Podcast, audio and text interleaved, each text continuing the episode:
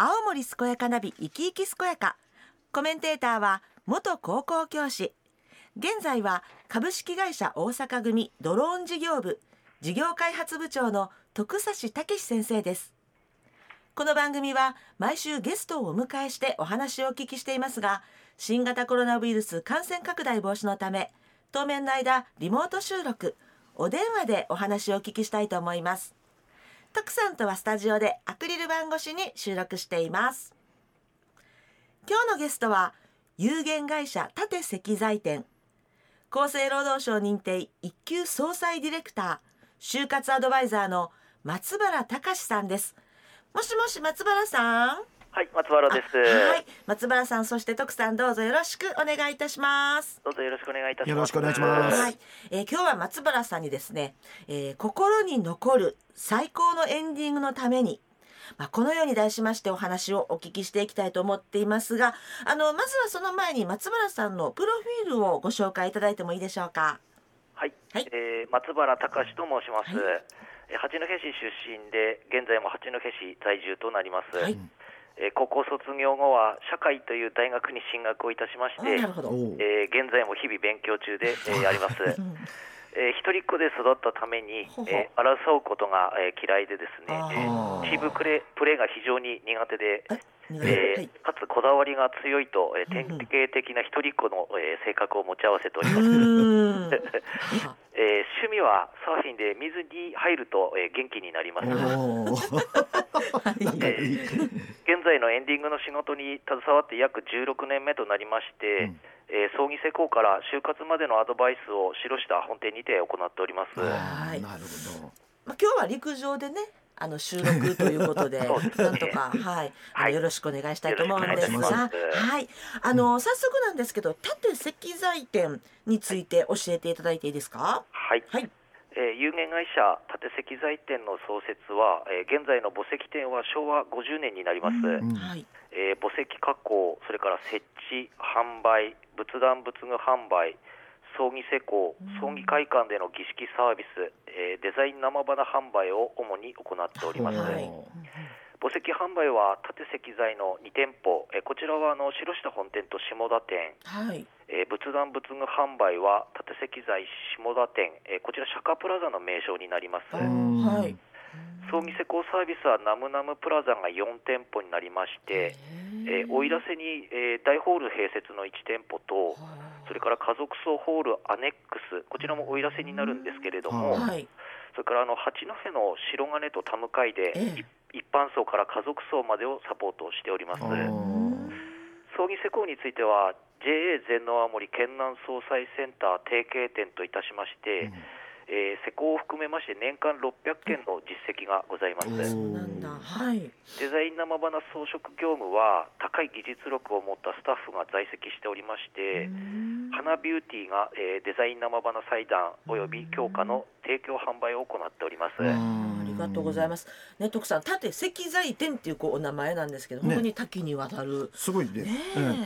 あのーいろんなこと物事ってね、うん。やっぱりこう自分で経験して体験してこう学んででそして物事やるんだけども、うん。この葬儀関係っていうのはねやはり経験すそねそれほど経験するわけじゃないので,、うんですね。やっぱりこう専門家にねうん。ちゃんと聞かないとやっぱ分かんないのいっぱいあるので、あー本当まあ今日はねあのゆっくりちゃんと教えてもらって、まあ、人生これからまさに心に残る最高のエンディングのためにねいろんなことを教えてもらいたいと思いますんでよろしくお願いします。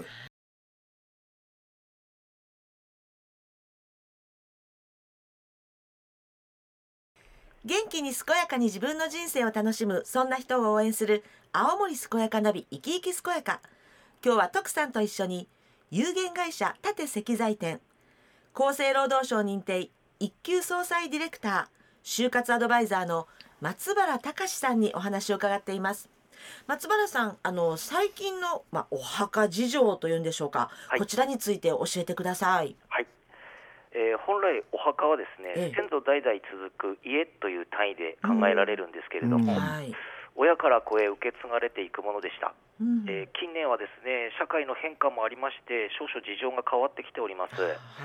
えー核家族化から少子高齢化が進みまして、うん。後継ぎのいない家庭も増えてきているのが現状です、まあ、そういった理由からお墓の単位が家から、えーまず家族個人へと移ってまいりまして、代々受け継ぐお墓のシステムが崩れ始めております。なるほどはい。石で作られたお墓でも昔ながらの和型の墓石からええ。洋型が増えておりまして、あはい。より個性を表せるデザインを重視したお墓も増えております。なるほどなるほど。そうですよね。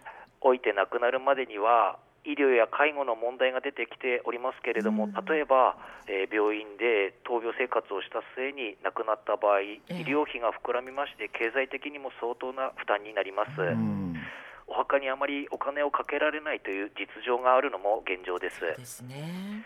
現実的に供養における、えー予算が減ってきているというところもありますけれども、お墓はどちらかというと欲しいから買うものではなくて必要に迫られて義務的に購入する傾向が強いです、そうですよね。うん。確かに、そうですね。薄れる需要に合わせてお墓の低価格化小型化シンプル化が進んでおります、後継ぎがいない場合にお墓を建てるのは維持の問題も出てきますし、うん。後々の無縁化にもつながりますので、また将来的に墓守りがいなくなることを見越して墓じまいをするケースもあります。なるほど、徳さん私もあの実家の母の実家のお墓をどうするか実家の兄と相談しないといけないんです。わかりました？わかるわかるわかる。はい。あのわしの友達もねやはり同じ状況転勤しちゃってで結局じじもお墓がある自分の家も結局売っちゃってうーんで行っちゃった。はい。でそうなるとよく里帰りって言うんだけども、え。ー里帰りするとこないわけだよね。里をね里がなくなってる。でもお墓だけある。というのでうん。本人も悩んでで俺も相談を受けたんだけどうん。結局は墓じまいしちゃってうん。でそしてその遺骨を自分の場所に持ってって。で細かいことをちょっとまたお寺さんにいろいろ相談したりしてえーもうやってたしあとはさっき経済的な話もあったけども今あの葬儀の積み立てとかね。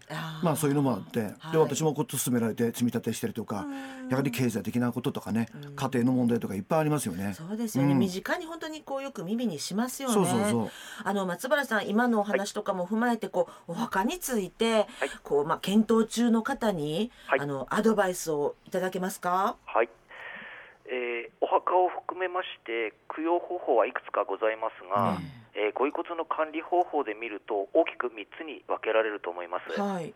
えーご遺骨をどう扱うのかに注目すると整理して考えることができるんですが、はい。まず1つ目ですけれども、一族先祖代々の墓地の継承、うん。えー初めてのご不幸に伴う寺院墓地霊への建立ですね、あまあ、これが墓石建立イコール通常供養という形になります、ーうんうんうん。建てるということお墓を建てるということですよね。はい。はい、2つ目は自宅で手元供養という形ですね、うんうん。まあ、こちらはお骨自体を自宅で供養するという形がございますなるほど。はい。うん。3番目ですけれどもその他大勢と合葬合祀永代供養ですね。うん。えこちらはあの寺院とかえ自治体管理の合葬墓など永代供養墓や樹木葬え他散骨などがございましてえー地域自治体により違いはございますけれどもうん。こういった方法がえーあります。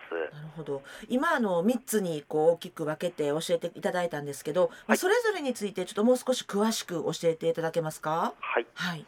えー一つ目はですね先祖代々のお墓を継承いたしまして、えー初めてのご家族のご不幸に伴う墓石の建立、ええ。ーこちらが一般的な供養方法です、ですね。はい。です古くなったお墓をリフォームしたり新しく建て直す、えー初めてお寺とのお付き合いをされる方など、えー弊社で一番お問い合わせが多い内容でもありますけれども、はい、2つ目は骨壺として残しておく方法です、うん。いわゆる手元供養ですね、えー心の整理がつくまでご自宅や寺院でご安置後でお墓を建てるなり合祀するなりどのようにでも動くことができます、うん。お墓を一度建ててしまうと壊すのも移動するのも費用がかかり大変ですので、えー合祀していたしますと他人のお骨と混ざってしまいましてうん。二度と取り戻せなくなるという状況もございます、はい。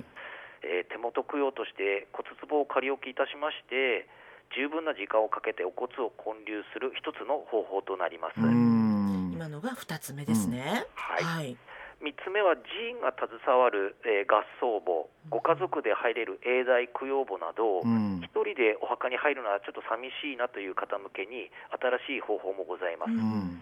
自分の事情に合わせて供養方法を選択してしていけばいいのですが近年お問い合わせの多い散骨などはお骨を山や海に撒いてしまうのでその後の管理をする必要が、えーありません、えただ散骨を希望したんですけれどもお骨を撒いてから後悔したり、えー実際にはお骨をなくしてしまうことに抵抗のあることが多いのでまた親戚などの周辺周囲の人に反対をされたりうん散骨に関心はあっても実際に選ぶ方は少ないのが現状となります。なるほど。徳さんは三つ教えていただいたけどうーん、ね。なんともどれもなんとそうもそうそう。やっぱりねマラソンちょっと前までは本当にお墓あり。き、そうですね。ね、お本当に。墓ありきでもったいあるんだけども、やはりそれを次にこう守ってくれる人とかねその維持管理とかいろんな問題があってね。そう。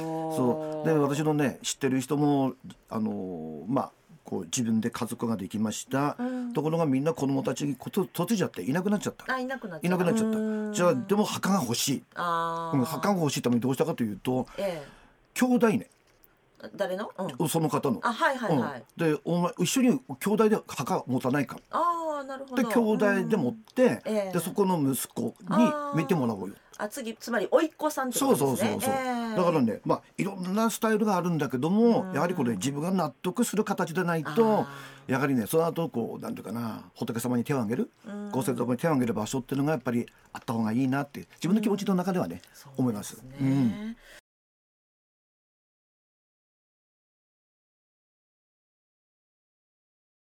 元気に健やかに自分の人生を楽しむそんな人を応援する青森健やかナビ生き生き健やか。今日は徳さんと一緒に有限会社縦石材店厚生労働省認定一級総裁ディレクター就活アドバイザーの松原隆さんにお話を伺っています。